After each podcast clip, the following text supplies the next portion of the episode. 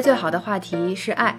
虽然相亲角最不需要的就是爱情，虽然它演变成只要买礼物，这节日就算好好过了，却很少认真的聊一聊爱究竟是什么呢？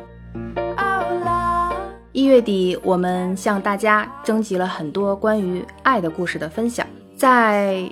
查看这些分享故事的过程之中，我突然想到了之前看过的一部电影，它叫《真心半解》，是导演伍思薇二零二零年的片子。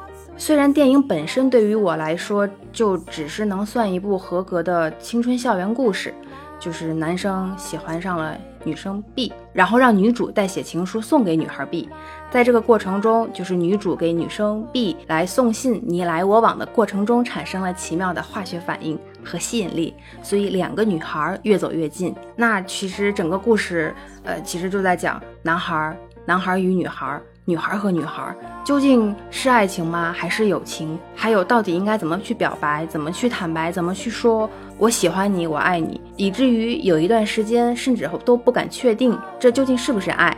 这一系列的心路历程，倒像是嗯一条比较合理的探索，是对于爱的认知和尝试。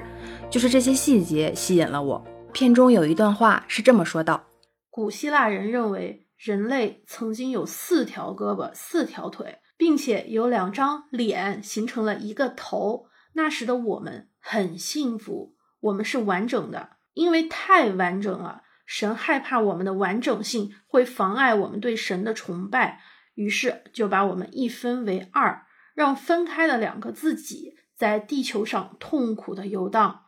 无休止的渴望着，渴望着我们灵魂的另一半。据说，人们找到自己的另一半时，会有种心照不宣的默契。没有比这更能让孤独的一半更加喜悦了。所以，爱究竟是什么呢？寻找到合适的另一半、灵魂伴侣，那你又怎么确定一定会有一个完美的结果呢？如果你问我，你懂爱吗？你了解什么是爱吗？你会表达爱意吗？一个看似好简单、好日常、自然而然就该懂的道理，我张了张口却说不出话来。之前我和艾瑞斯聊过，表达过对某些人或者是人物角色、作品书籍的喜爱。我说我有好多好多话想说、想表达、想表示我的喜爱之情，可是话到嘴边却只是变成了爱、喜欢、好看。憨憨的、词穷的爱意，本来是想在我们两个人之间去找一些啊，有没有不带爱或者是喜欢，却能去表达爱意和抒发情感的一些表达，看看哪些能够就是诠释出我们爱的那种含义，能够产生共情。嗯，我们搜罗了一些，但是发现原来还是很憨，所以我们就在想，嗯，有没有可能通过听友的一些集体。创作通过大家的集体的智慧找到一点线索，在这个过程之中，我们收到了很多听友分享的故事和答案，嗯，啊，包括他们自己的心路历史、音乐、诗歌、文学作品，而且我们也很幸运的看到了大家对爱的解读，嗯，拥有过无数心动甜蜜，充满了遗憾和错过，也有过失望和误解，还有藏起来的暗恋和期待。我们收集了不少听友的来信，意料之外，比我想象中要多得多得多。就是我光看他们的，我只是看还没有收集的时候，我就已经有有一些特别让我哦好甜蜜，有一些哦看到我就觉得好遗憾。就我就是我就是姨母笑，然后挂挂嘴上，然后我有看到有一些的时候会有种啊。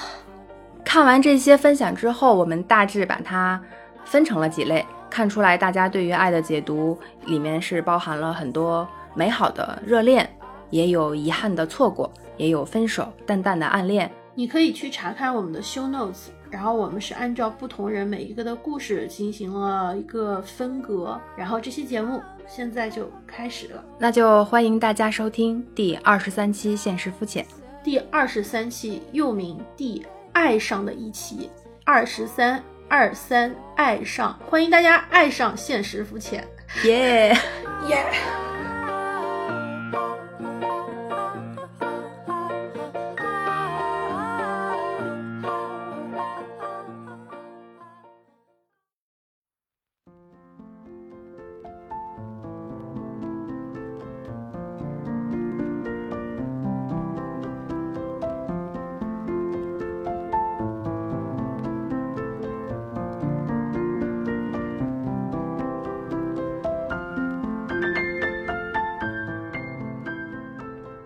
乐回来，欢迎回到现实 FM，这里是别笑，这里是 Iris。那我们就来分享一下听友们给我们讲述的爱的故事。第一个故事，我照顾他，他惯着我。来自六六的爸爸妈妈。他说，一句话说我和爱人的关系就是我照顾他，他惯着我。因为我独居的日子比他久，我擅长家务，可是火象的我脾气不行，爱人会宠我。六六是我们的小猫，我们的生日分别是四月四号和二月十二号，数字相加，六月十六是我们的结婚纪念日，因此我们的猫猫叫六六。喵。第二个故事，楼上的朋友来自方不丧。二零年夏天，他因为部分我的原因，把家从公司附近搬到了大兴，成为楼上的朋友。每天单程通勤两小时家。我一个月实习结束后就离开北京回家了，所以一直异地中，甚至可能即将异国。最近因为大兴疫情爆发，他只能借住朋友家，感觉给他带沟里了。我是钢铁直女一枚，我行我素，经常没有顾及到他的情绪。希望通过现实肤浅，感谢他对我的包容和理解。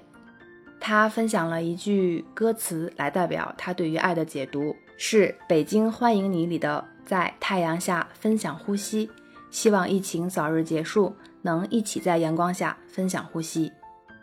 第三个故事，你呀，什么都不要担心。来自晨光。听到你们的征集要求。脑海里想到的第一句歌词就是韩剧《一九八八》里的“你呀，什么都不要担心”，如同这部剧一样，这首歌带给我许多温暖。其中有很大一部分来自我男朋友。在一起不久后遇到了疫情，本就胆小爱担心的我，整天紧张兮兮，不仅要担心自己和家人被感染，还为疫情严重地区的人们揪心，心情压抑，加上整天闷在家里，体质也变差。吃喝任何刺激性强的东西都容易感到不适，再加上疫情之下经济形势受影响，许多公司裁员或减薪，所以那段时间我一边担心自己的工作，一边觉得工资按时下发便是开心之事。我男朋友都看在眼里，经常安抚开导我。当时我们一起看韩剧《请回答一九八八》，每当想起“你不要担心”这首插曲的时候。他都会轻轻晃着我，给我唱这句歌词，表情故作浮夸，引我发笑。我虽也觉得挺逗，但心里多少有点呀，你说的轻巧的想法。觉得乐观又心大的他很难了解我的担忧。直到我生日那一天，我从没想过自己会被生日歌感动到哭。甚至当我男朋友开口唱第一句的时候，我也完全不这么认为。与其说这是一首生日歌，不如说是他把一句“你呀，什么都不要担心”扩写成了一首歌，把我的担心全部变成了祝福。祝你生日快乐，天天心情不错，身体越来越好了，该吃就吃，该喝就喝，男票一定对你更好了。祝你生日快乐，天天都有收获，工资马上给全额，等等等等。也不记得听到第几句，我的眼泪就啪的自己砸下来。因为每一句都真实而精确地戳中了我那几个月深深的焦虑和不安，有种被看到还被稳稳抱住，终于可以放松下来的感觉。此后常常感叹这种幸运，被看到自己不完美的一面，没有被嫌弃指责，还被接纳和牵着手一起前行，能被这样爱着真好。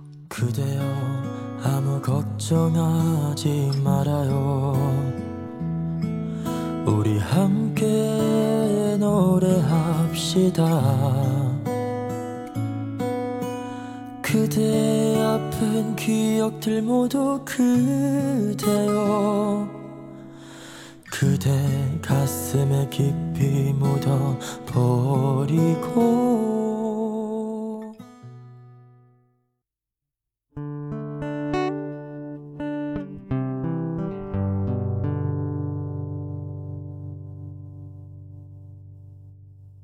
第四个故事，有这样一个可爱的男孩给我分享琐碎的日常，来自饭团。我跟男朋友从去年三月我回国后就一直异地了，我也是第一次维持这么长的关系，想分享给你们很稀松平常的故事，就是男朋友住在日本乡下的海边，附近的车站有大落地窗，看海非常棒。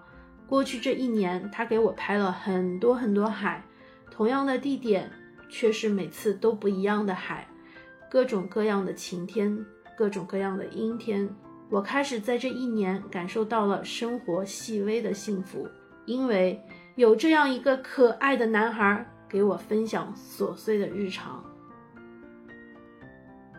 第五个故事，吃饭和借书，来自透明瞳。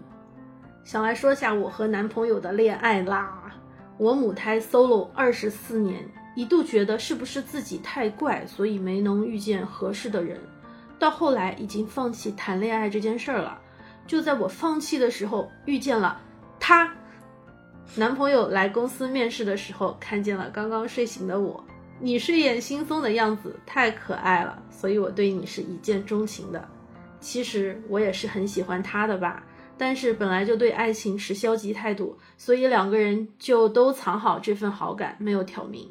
直到后来，我在公司和同事聊天的时候说想考一个资格证，他马上跑过来和我说他有相关的资料，这样我们才慢慢开始有了交集，一起谈天说地，发现两个人都有同样喜欢的书，有同样喜欢的游戏和电影，但是还没能鼓起勇气说出那句喜欢你。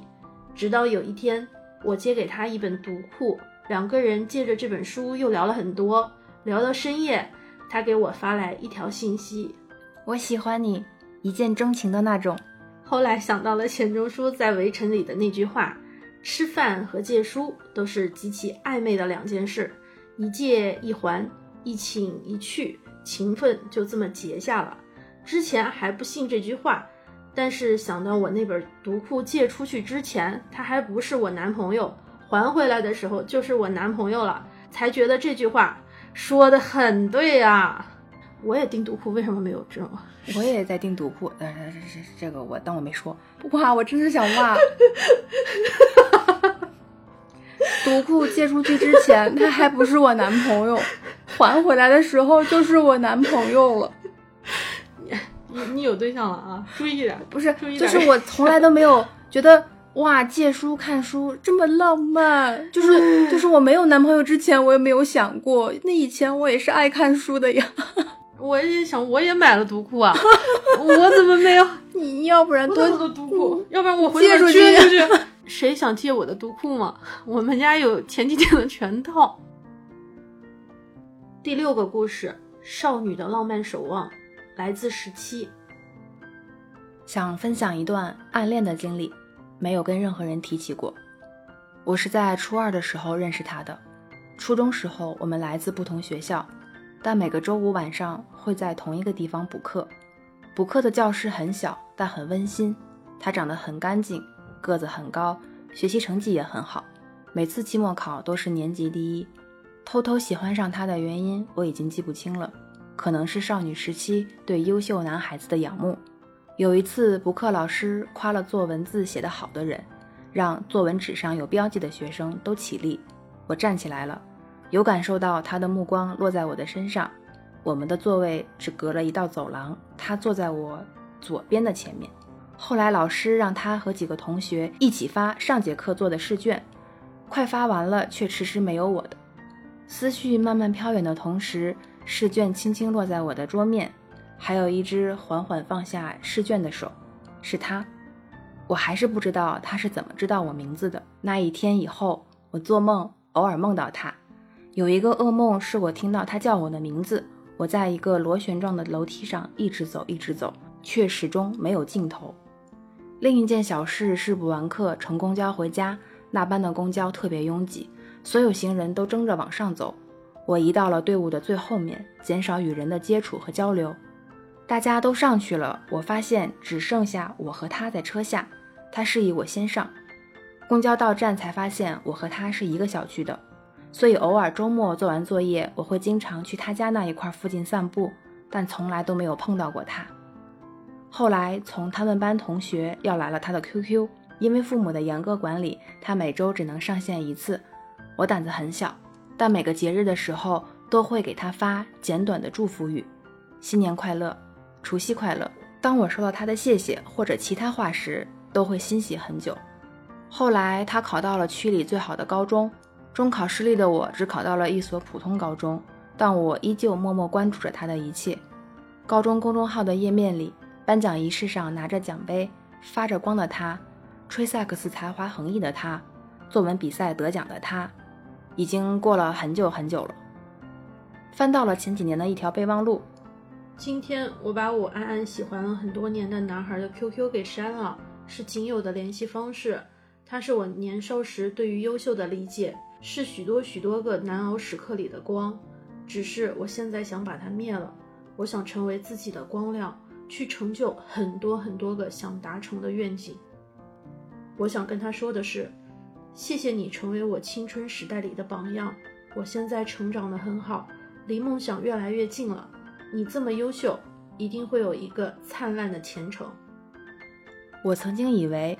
他是我成长道路上的阻碍，但其实他也是我那个阶段里的阳光。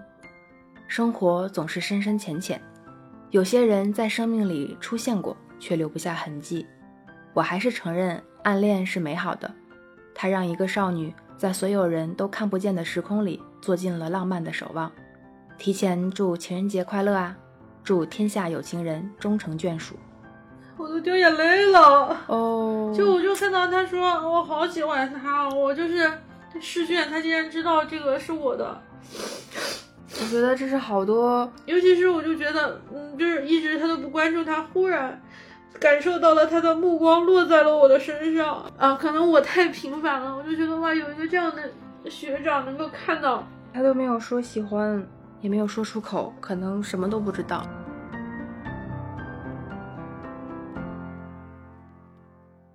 第七个故事，如果当时我们谁勇敢了一些，来自心。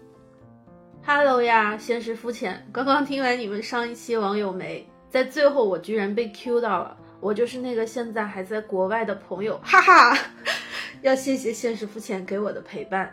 我想分享的歌词是周杰伦的《彩虹》，看不见你的笑，我怎么睡得着？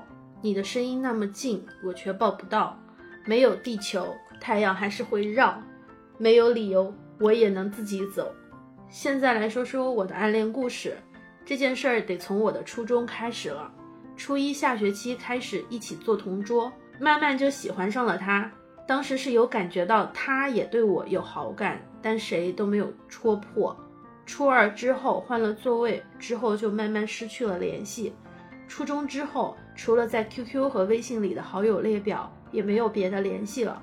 他高考之前，我给他发了加油，之后就稍微有了点联系，也在我回国之后一起见了一面，聊得很开心，但是始终回不到当初的感觉了，毕竟也是挺久之前的事儿了。当时见完面，我正好要去我奶奶那儿，居然发现他家在我奶奶家对面的小区，哈哈！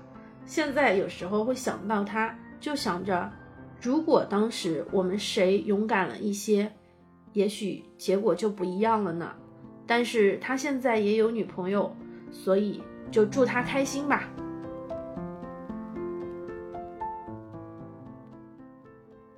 第八个故事，隔壁班的那个男孩怎么还没经过我的窗前？来自大头。声明：我头不大，只是这是我初中的绰号。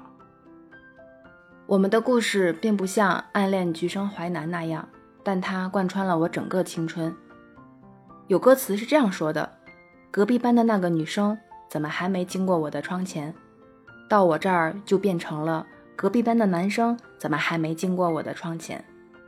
和他相识也是机缘巧合，因为都是语文课代表，在一次作文互评中我们认识了。当时不知道对方的名字，碰巧在不知情的情况下看到对方的作文。不知是被他的文采吸引了，还是被他的性格所吸引，总之产生不可言说的倾慕之情。三年的暗恋，最后那句话也还是没说出口。嗯，你们你们应该说出口的，哪怕试一下呢？这主要都是校园时候，校园时候的那种啊暗恋。是，就是这一趴主要都是在说暗恋的故事嘛。其实，要是暗恋开口，我也我也想到一句歌词，就是嗯，要是我爱你，或者是我喜欢你，变成了语言说出口，那什么会多一些，什么会少一些？可能这就代表暗恋的暗恋的中心意志吧。那是我的底线，继续将你暗恋。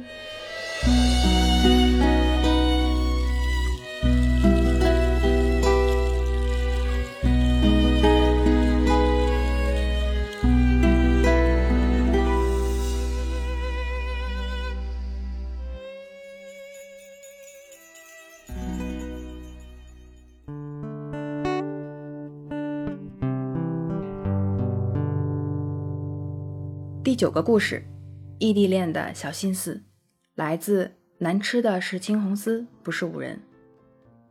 想分享两句话，或许可以表达我关于异地恋的两种心情。一次是在车站等他时的心情，我想着，如果是你来车站接我，我想我会是拿列车第一个跑到出站口的。还有一个是元旦前某次视频的心情，要是咱俩明年见面的次数，像在梦里见的次数一样多，该多好呀！异地恋，我我们也进行过一次短暂的，有过一短暂的一一一段异地恋对，是，但是那个时候其实感觉离得很近，但是你平时都要上班，只有周末两天，那种感觉还还真的就是这样。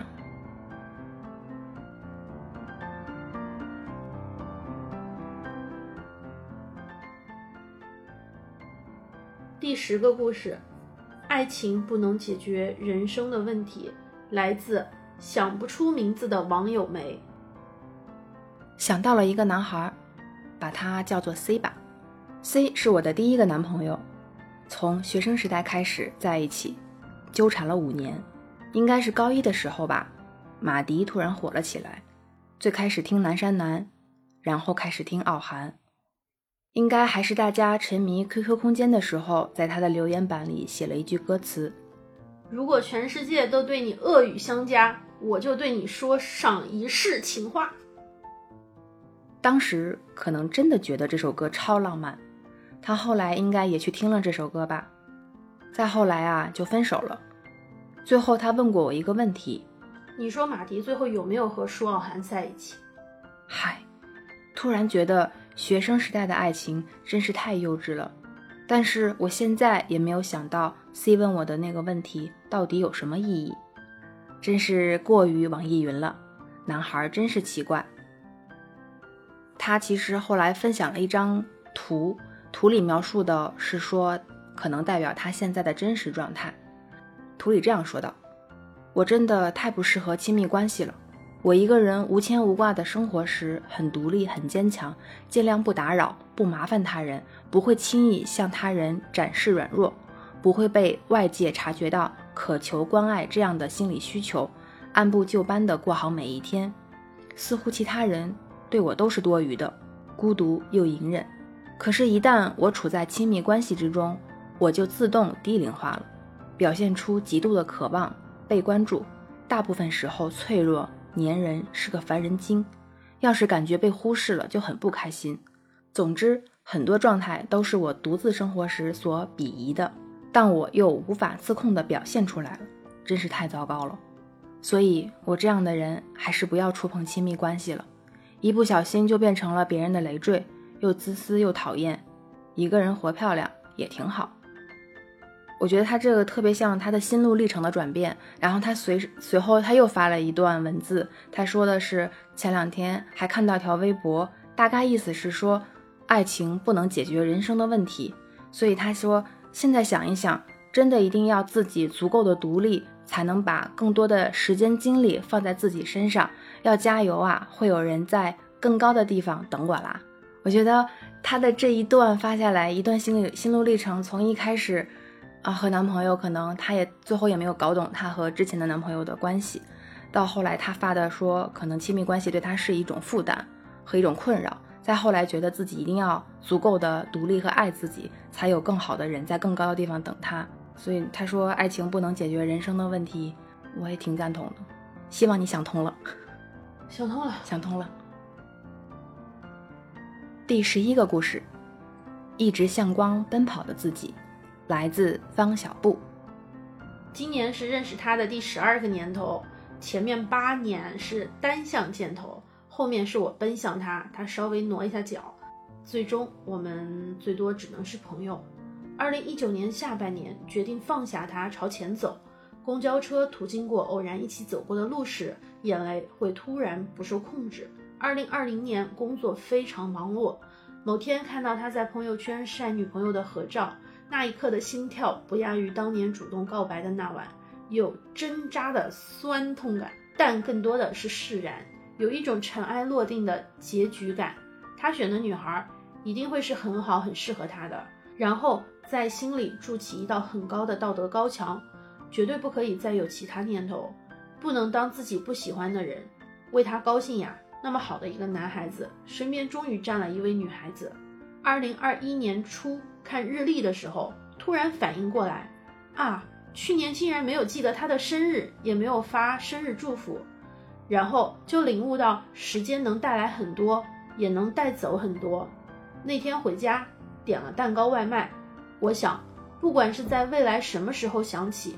我一定都会感激这个在很多方面无形中成为我的前进方向的男孩子，向光。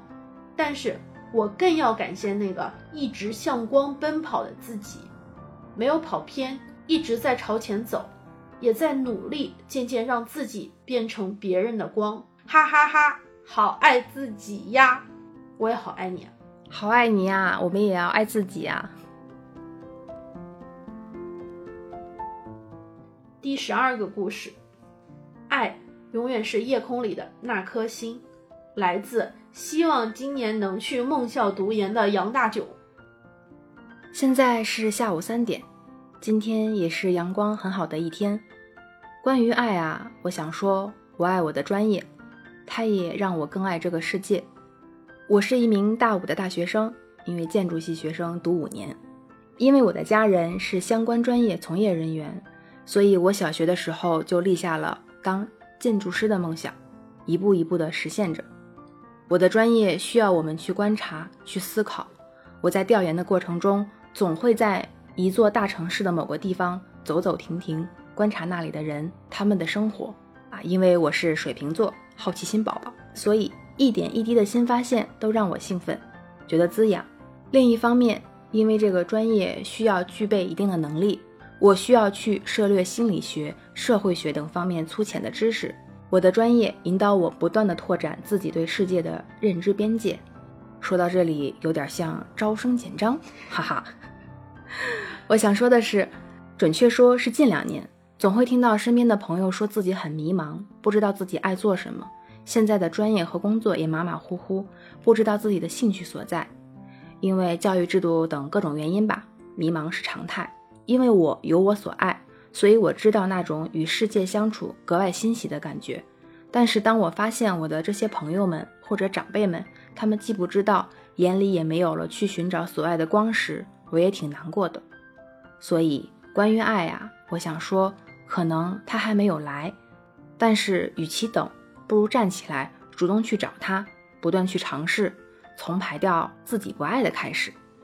最后，愿看得到这个小故事的主播们和万一未来能听到这个故事的朋友们，有生之年能够遇到自己的爱。它可以是专业，是工作，是爱好，是一切。爱，永远是夜空里的那颗星。就是爱的这个东西，真的是一种满足感和成就感、充实感。对，而且真的是跟他说的一样，就是与其等，先从排除你不爱的开始。而不要一直就是留在原地讲为什么我没有爱或者不会爱等等，他可能是是某个兴趣爱好，可能也就是某某一个小细节，他也是一切。这个好好，这个好好。我们之前所有的故事都是人和人之间的爱，人和自己的爱，然后这个是人和一个务虚的东西之间的联系。嗯，其实爱好像是一种 connection，一种对，共情或者是一联种系。联系。第十三个故事，这院子里的四万万朵玫瑰花和我都是他的了。来自张早早。我爱你，就像《小王子》里的一句诗写的那样。我的院子里有四万万朵玫瑰花，每天清晨我都会抱着一本书到我的院子里去看。花朵娇艳，阳光和煦。每当有人问我要上一朵玫瑰，我都摇摇头。直到那一天，他来了，笑盈盈地走到我面前，低下头，温声问我。看的是什么书啊？我就知道，这院子里的四万万朵玫瑰花和我都是他的了。第十四个故事，被爱好似有靠山，来自瓜仔。我将春天付给了你，将冬天留给我自己。我将你的背影留给我自己，却将自己给了你。这一句出自《爱的箴言》，因为最近在收听，所以想到了这首。我想，人习得爱，同样也获得爱的对象应该有很多：家人、爱人、挚友，甚至是偶像。我想，人表达爱的方式也有很多，语言。文字、动作等等，比如拥抱，谁能不爱一个拥抱呢？人们常说我爱你，也爱说被爱好似有靠山。你看，爱的力量可真强大。上边我想着挺多，可我仍是不懂有没有被爱着、爱自己的人。但也许明天就会多爱自己一些。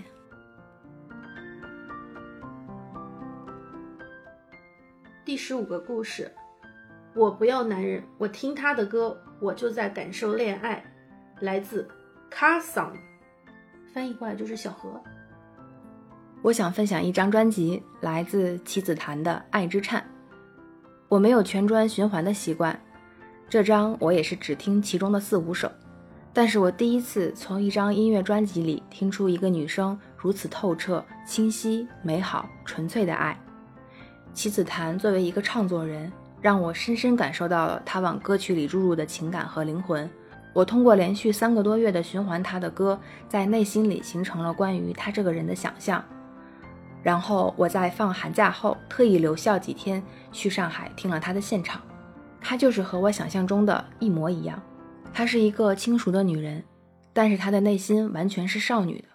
她和歌里一样，整个人充满了对爱情的憧憬、满足。我深深的入迷。对他独特的嗓音，对这个人的可爱性格，对他的美丽音乐，我甚至觉得我不要男人，我听他的歌，我就在感受恋爱。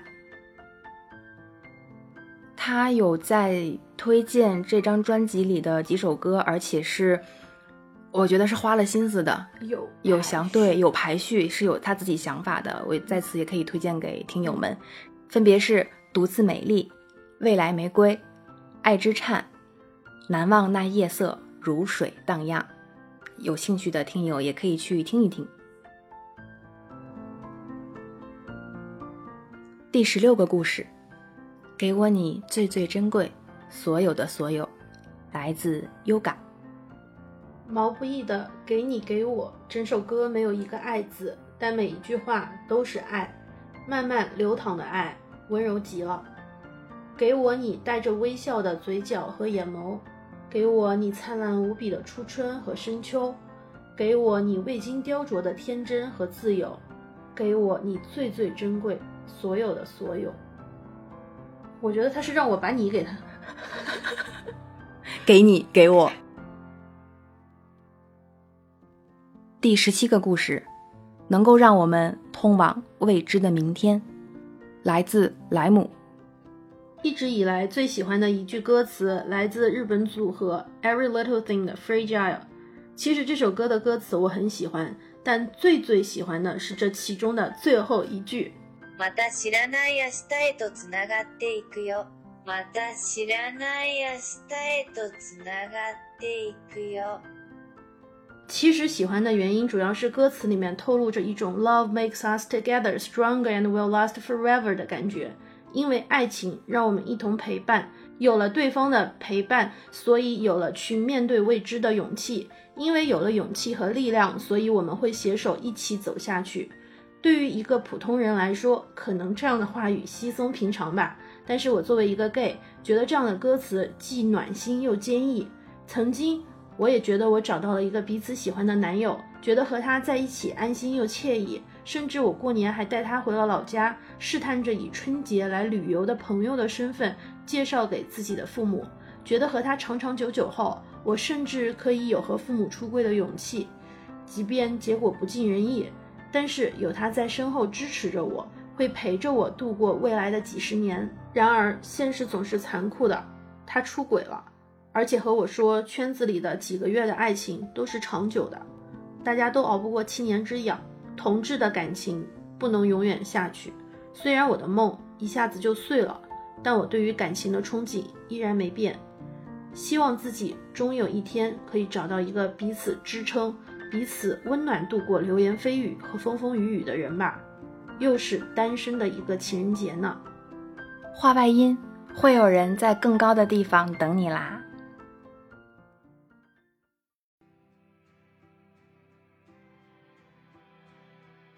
第十八个故事，无疾而终的暗恋，来自卢莫斯。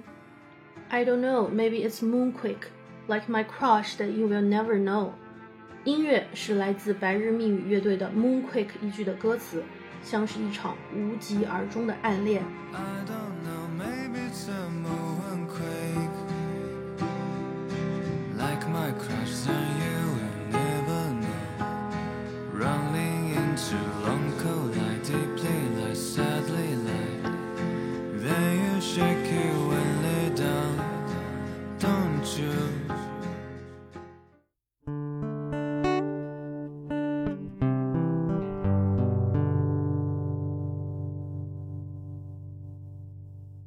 第十九个故事，原来只要供你活一天，来自班级。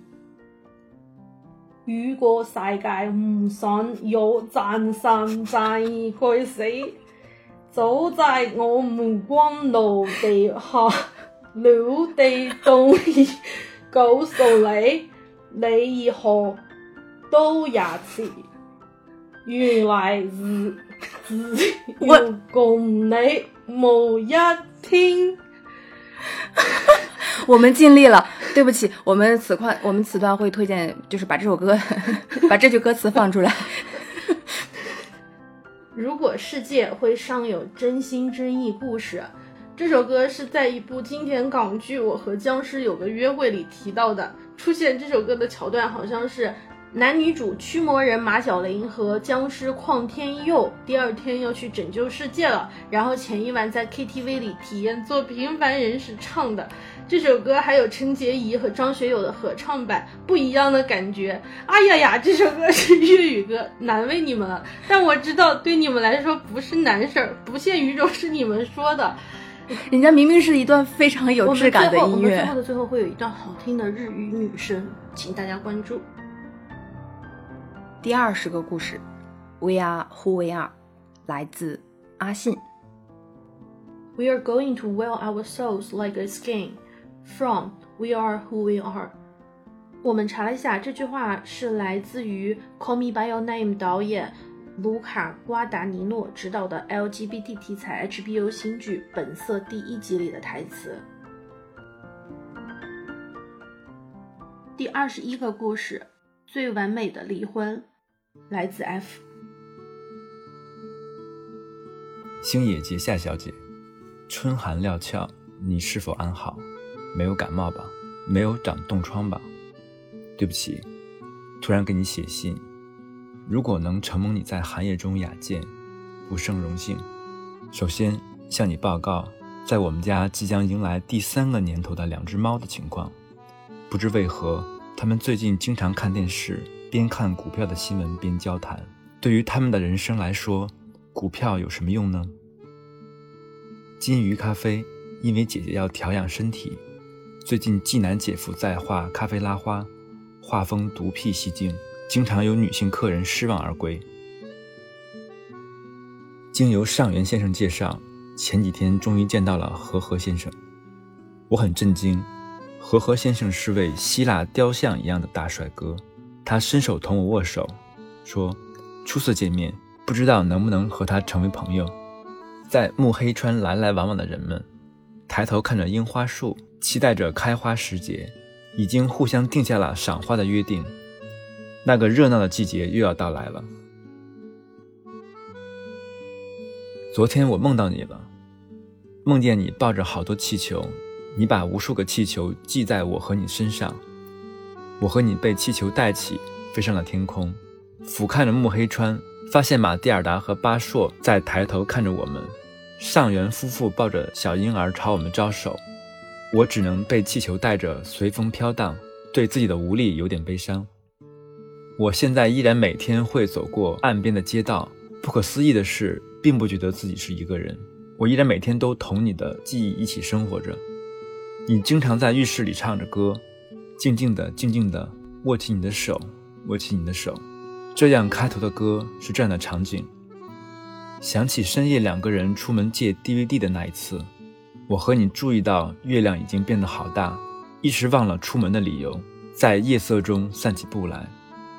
在旧伸手路买了烤红薯，掰成两半之后，发现大小相差悬殊，于是猜拳决定，吃着红薯，笑着牵着手。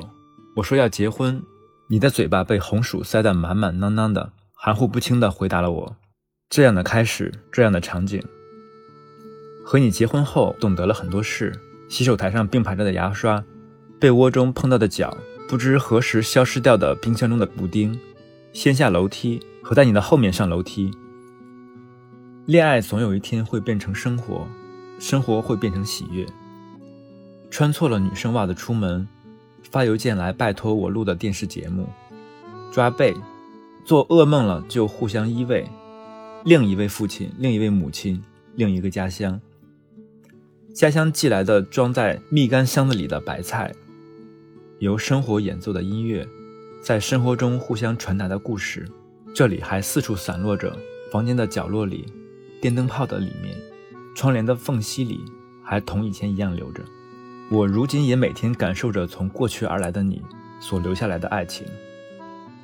我今天也会走过河边的街道，各自拥有的两个人一起生活过的回忆，住在我心中的你，闯进你世界的我，不可思议的，并不觉得变成了一个人。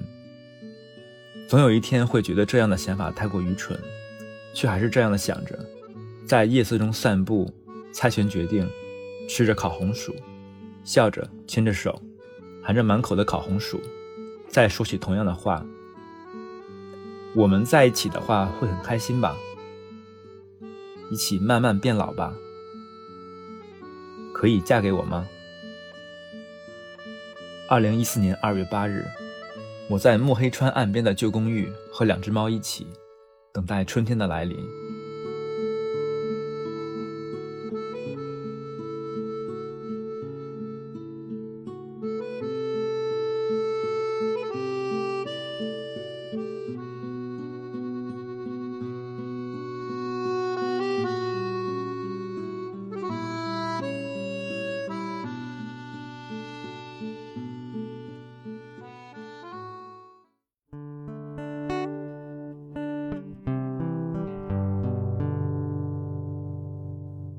第二十二个故事，瞬间充满了喜悦，来自走了一光年的鱼。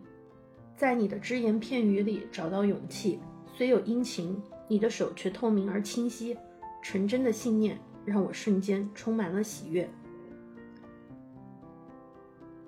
第二十三个故事，春天见，来自 Clickly and Shelby。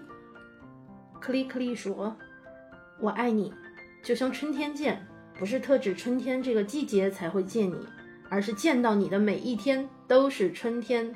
At Shelby，Shelby 回答：“我一直以为一年只有夏秋冬三个季节，直到你出现，我才知道原来还有春天。”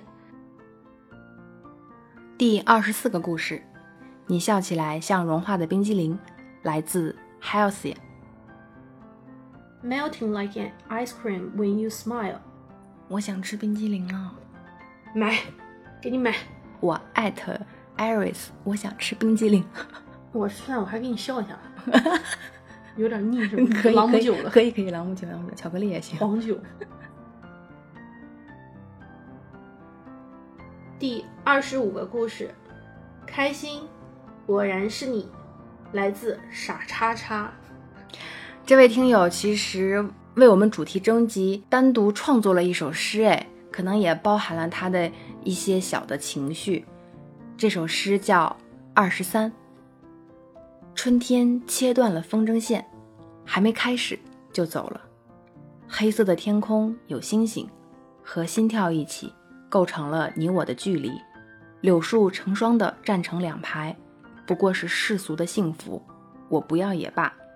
是谁在热闹中如此沉默？这就是我的二十多年。关于幸福，总是在旁观。男孩前行的孤独，是他们眼里的背影。这首诗是我听完播客和你们布置的作业后写的。二十三不是我的年龄，是我的幸运数字。我特别信这个。我写过很多诗，与自己相关的都命名为二十三。小学辗转上过三个，所以童年的朋友都是不连续的。我猜想这应该让我提前结束了童年。从小懂事，不止 A B 面。记忆中，从小学一年级就开始和女同学谈恋爱，亲嘴。从小学一年级就开始和女同学谈恋爱。你不要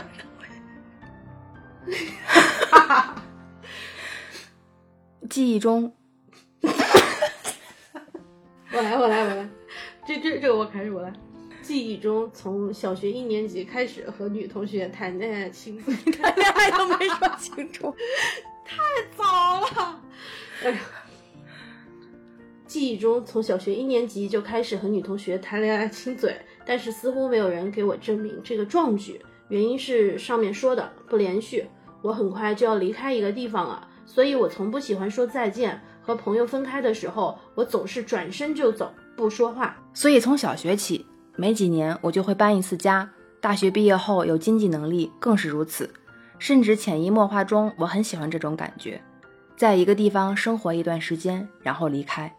苏州、北京、威海、重庆、杭州、成都，我目前住在成都。所以这样的一个情况，我会有什么地久天长的爱情吗？从一年级开始，你怎么从一年级开始就这么？所以这样的一个情况，我会有什么天长地久的爱情吗？从一年级开始，我就知道自己没有了。距离是我对于爱情的一种描述，以至于我现在对亲密关系的距离总是掌握不好分寸，有时候会给人压迫感，有时候会给人疏离感。我身边的好朋友们很多都结婚生子，我甚至做了干爹，我很开心，满足于他们的幸福，同时也会想到自己，也不好说是什么情绪，可能就是二十三里面的情绪。挺复杂，挺丰富，很多层次。我至今仍记得小学的时候那条回家的街，那个男孩在三五成群的路上一个人回家，这像极了我的爱情之路。这个可能不太符合情人节的故事，你也知道呀。那我再写一首诗吧，是我写过的一首诗，送给我生命中最重要的女孩。哈哈哈哈哈哈！我说是写给他的，他当时好像挺开心的，不知道是不是错觉。当然，我和他很有可能百分之九十九点九九没有爱情，但是真的有感情，比爱情更厚的感情，至少我是这么认为的。他是构成了我生命重量的人。如果说我的生命有一千斤，他至少给了其中的六百斤，另外四百斤是我的阅历给我的。他很聪明，他很有原则，他很善良，甚至在意花草没有。被浇水，我因此养成了及时给身边的花草浇水的习惯。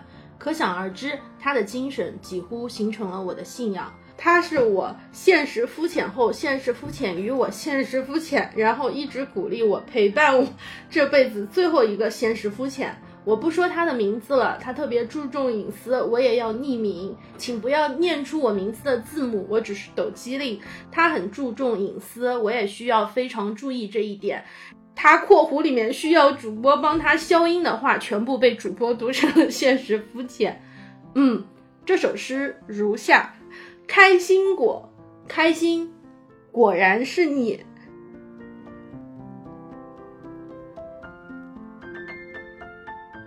第二十六，叫什么名字的？宫曲呃，考拉元首，考拉与人手，考拉元首，考拉与元首 head，那个是那个希特勒，我以为是伸出元首，考拉元首，考拉元首，嗯考拉与元首，从粤语开始这就不太对了。考考拉元首。第二十六个故事，第二十六个故事，攻取一堵南墙，来自考拉元首。月色一袭素衣，骄傲地照亮一整夜。夜色收了白昼所有的琐碎杂物，许他们在这里疯长。天光下面，上下一万尺，风花雪月，沧海桑田，只讲了人间一个孤燥。盘古的一柄大斧落下，砸得像一个金堂木，砸出了六界众生，黑夜白昼，三千轮回，山河湖海。你和我都是后来的，寻位置坐下，听他讲。十个月你才来这里，来了就是一声哭，恰好知道了这里苦。我们还不都是一样？我来的时候我也哭了，攥紧了拳头要回去算账，账又不总能算真切。谁都不是天生会计，先活下来。仔细下来细看，世界又没有那么的不堪，却也没有多好。总是为了让你不早回去算账，上帝就安排了一个人来安慰。这么一想，上帝是个滑头，跟我这么说，跟他也这么说。于是我们都在这芸芸众生里找，一头雾水，像下楼遛狗，这里闻闻，那里看看，四处张望，抬腿就撒，不觉得羞耻，因为我就是来找你的，等你也来闻闻我的味道，看看我的样子，对一对黑某全新。以前都是怀疑一切，我怀疑精卫从哪儿衔的石头来填海，填海的时候敖丙就没来找茬儿。我们在南海造岛，是不是精卫的启发？夸父追日的时候，知不知道地球是圆的？他跑的时候，有没有博尔特快？夸父要是知道地球是圆的，那他还跑不跑了？即便跑，他若是知道了日在后来还有另一层意思，那他还追不追了？唐长老取经的时候是算好了九九八十一难，还是为了凑乘法表？天蓬元帅位高权重，调戏嫦娥，就一定知道自己将来是净坛使者？过女儿国的时候，你三藏法师就真没动心？真不爱王权富贵，还是真怕戒律清规？一爱一怕，就是既贪又嗔。那你不从不救，不就立地成佛了吗？还去什么天竺？那时候我就不说了，日漫一样，被收服之后战五渣。我怀疑这么多，我等什么？当然等你来说服我啊，你来让我信服。那不然呢？如果说中国神话不能普世，那你想想亚当夏娃吃了苹果第一件事儿干了什么？哪里轮得上七宗原罪？第一件事儿是遮住下体，那个行为我们叫做害羞。这件事情也是我见你做的第一件，脸红心跳，视线看着脚面，遮遮掩掩，欲盖弥彰，画蛇添足，还想表现黔驴技穷，又自鸣得意，一事无成却又洋洋自得，自私自利还欺世盗名，声色犬马还穷穷竭力。我还能说什么呢？我什么都说不出啊。但你什么都是，你是爆竹里填满硝石的隐性，你是篝火外彻夜的舞，你是凯尔波尔塔的小门，你是压不死骆驼的草，你也是大雨治不了的水，你也是共工撞不倒的不周山，你是平凡生活里的无尽梦想，你还是囿于厨房客厅的现实童话。圣经怎么说？你是阿尔法，你是欧米伽，你是初，你是终。你说那不是你。我的远征，擎好了枪，跨上了马，背上了弓，箭楼里的箭如密林丛生，然后攻取一堵南墙。你站在南墙上，自信满满，你以为我不知道？你的投石车锈了，城墙松了，门栓腐了。你知道我轻而易举，却不知道我只想死在你剑下。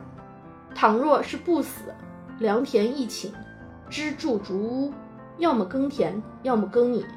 世界还是这么个世界，总需要幻觉活下去算账。好在置换的物质多，咖啡因、尼古丁、酒精和你。哇，这一段真的这段看得我都目瞪口呆。我觉得如果是张大嘴，如果是一个男生念出来，嗯，感觉会更嗯不一样。嗯，这是我看过的最好的一份情书之一。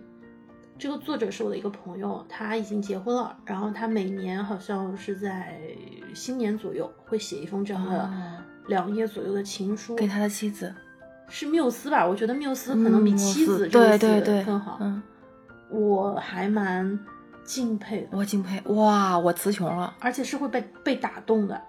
对啊，就是你读的时候好认真、好认真的在听哎，这这个我真的很喜欢，所以甚至到中间一部分我都我都不知道。不知道该说啥。，对，就是就是被吸引进去听。第二十七个故事，有情人没情人，自己都要陪伴在自己身边。来自我不跑调。今年情人节还是老样子，和那个人一起过。虽然过去一直都是这个组合，但今年总想着要有些改变。那个人总是笑着说：“没关系，一个人也过得很开心呀。”嗯，尽管如此，偶尔吧，还是会觉得他的眼神里有飘忽出有些艳羡的神情。所以今年下了决心要好好开心一下。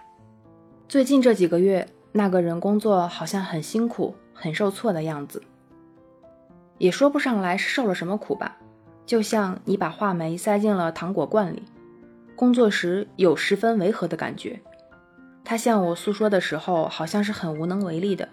我知道该抱抱他，摸摸他的头，或者说一些笑话，但是当下难免说错话，把事情搞得更糟糕。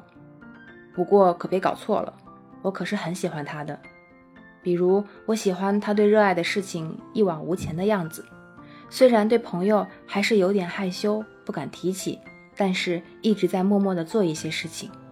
我喜欢他总是耐心听朋友的说话，即使无言也让人安心，感觉被无条件支持。看起来闪闪发光的样子，却得不到自我的认可，这真是让我太抓狂了。我还是想告诉他。你是世界上独一无二的宝藏，你肯定会遇到好事情的，听到了吗？给我好好记着呀。好啦好啦，收到了，谢谢你。另一个自己，情人节有情人没情人，自己都要陪伴在自己身边，都要先爱自己，答应我好吗？情人节快乐！下面奉送一份我们最好的礼物。请收听本台 VIP 不跑调女士发来的日语版本。今年のバレンタインは相変わらずあの人と一緒に過ごすことに決めた。この前はいつもこのコンビで行ったが、今年は多少変化を求めている。あの人はいつも大丈夫よ。一人でも楽しめるじゃん。 って笑いながら言ってる。けど、たまにはね、少し羨ましそうな目をしている。だから今年は精一杯喜ばせたいと決心した。この数ヶ月、あの人はいつもより辛くて気がくじけている。どれほど苦しんでいるかは言えないが、梅干しをキャンディ瓶の中に投げ散らしたような、そのような違和感。話しかけられる時にも無力感は身にしみる。ちょっと頭を撫でたり、ハグしたり、笑わせたりするのはいいじゃないかと知っていても、逆にふさわしくないことを言ってしまうのはしょっちゅうのことだ。でも誤解されると困るよ。私はあの人のことが大好きだよ。例えば、好きなことは他人の前にちょっと照れて正々堂々と話せないけど、黙々と研究に励むこと。友達の話は真剣に聞いて、何を言わなくても安心感を与え、無条件に支えること。全部キラキラ輝いているが、まともに自己承認はできない。そこは一番ムカつくよ。まあ、これだけは言わせたい。あなたは世界に一つだけの宝物。あなたはきっといいことに巡り会える。聞こえたか？ちゃんと覚えとけよ。はいはい、わかった。ちゃんと届いた。ありがとね。もう一人の自分。バレンタインの日に一人でいても二人でいても自分は自分のそばにいなきゃ。自分を一番大事にしなきゃ。これで約束できたよ。ハッピーバレンタイン。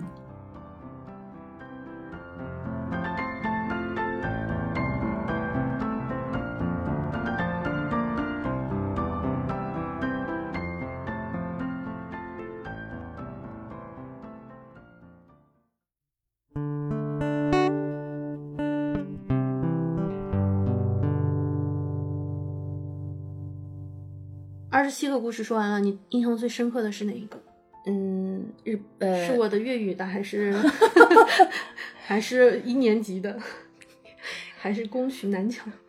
最开始的男朋友给她拍一张每天的海，到后面的暗恋无疾而终，到后面这位一年级就有爱情故事的爱情经历的对这位先生，还有你那封震惊我的，我觉得就是特别蓬勃浩荡的那种情书。嗯，我觉得每一个故事都都都特别打动人，因为他们背后是站了一个人，对，是站了一个带着几十年就是这种经历的一个人。就是还有对爱有不同不同认知和见解，比如说爱可以是一切，脱离于爱是人和人。嗯嗯，他对于自己的要爱自己的一切，嗯，包括如果我结束了一段感情之后，我仍然对感情、爱情是充满期待和憧憬的，但是在这个时期，我会更好的爱自己，才能够遇到更好的人。我觉得这样的观点是是对爱的一种好的、积极的认知吧。我们一共分享二十七个故事，嗯，但是这二十七个故事，我觉得都在朝着一个方向，就是第二十八个故事。我希望就是这一期节目能够早一点发出来，然后给大家一个机会，嗯，往前走一步，也许说不定事情就变了。但是如果没有前前面的方向，觉得自己最舒服的状态，爱自己就很好。陪伴的真谛其实是自己陪自己最重要。聊完这二十七个故事之后，我想到了之前看过的一期综艺，是日本的《跟你去你家可以吗》？你应该有、有印象，对，可以。那一期里面其实是在说，啊、他们在街边采访了一位老奶奶，想跟着老奶奶去她家去采访和参观。在聊天的过程中，得知老奶奶和她的丈夫结婚十二天以后，丈夫就因病离世。记者就问她为什么，呃，这么多年你都没有问过他你们是什么关系吗？为何你们相识四十多年才决定要结婚？就是他们在结婚之前，呃，他们俩是很早很早就认识，相识应该是四十多年了，但是一直都没有表明心意，也没有确定说要在一起。老奶奶就回答说不知道。但就是两个人自然而然就这么在一起。当然，老奶奶之前是有婚姻的，是婚姻结束以后咱们就在一起的，也从来都没有问过彼此的心意，或者也没有确定关系，就是一直相互陪伴吧。他们之所以为什么要决定结婚，是在决定这个有这个决定之前，呃，他的这位这位老爷爷吧，这位老爷子发现了自己的癌症，然后老奶奶决定就即刻跟他结婚，因为这位老爷子也是。嗯，一生就这么一人吧，无牵无挂。他觉得如果不结婚的话，身边没有家人陪伴，他的病情、他的身体没有人，没有人能能够陪护或者是能够照顾得了的，所以他立刻决定要和他结婚。结完婚之后，他们都没有像我们有这样的一个仪式感，是说今天我要我们结婚吧，我们在一起吧，没有，好像就是为了一场病，为了怕没有人照顾，那我们就先结了吧。在他的爱人病情恶化之前，他终于想有过决定，是说想问他你是否对我是喜欢还是爱的时候，她还没有说出口，她的丈夫就离世了。就其实就是结婚十二天之后，病情就一度恶化到无法控制，很快十二天之后她就离世了。他都没有来得及问出口。他离开之后，他才觉得这么多年可能就是爱，但是他很懊悔，他没有在更早的时候把这样的话或者是这样的心意表达出来，以至于，嗯，他跟记者说的时候有一些遗憾，有一些觉得晚了。我当时看完这一点，我立刻就在自己的备忘里面标注了一句话，就是重要的话要尽早说。可能也对于爱意的表达，你对于爱的诠释和认知。嗯，能尽早说，你要试着去张开口去表达。总有一个人要勇敢，对，总有一而个人要且勇敢。勇敢不是说说出来这件事情，而是说勇敢的是我要去承受我的行为所带来带来的一切的可能性。对，嗯，其实我们有有很多歌词都有类似的东西，都有类似的爱意。我们有的时候真的是嘴太笨了，但我觉得不用担心嘴笨，能够说出来。就是好的。嗯，情人节快乐，情人节快乐！有情人终成眷属，没情人好好爱自己。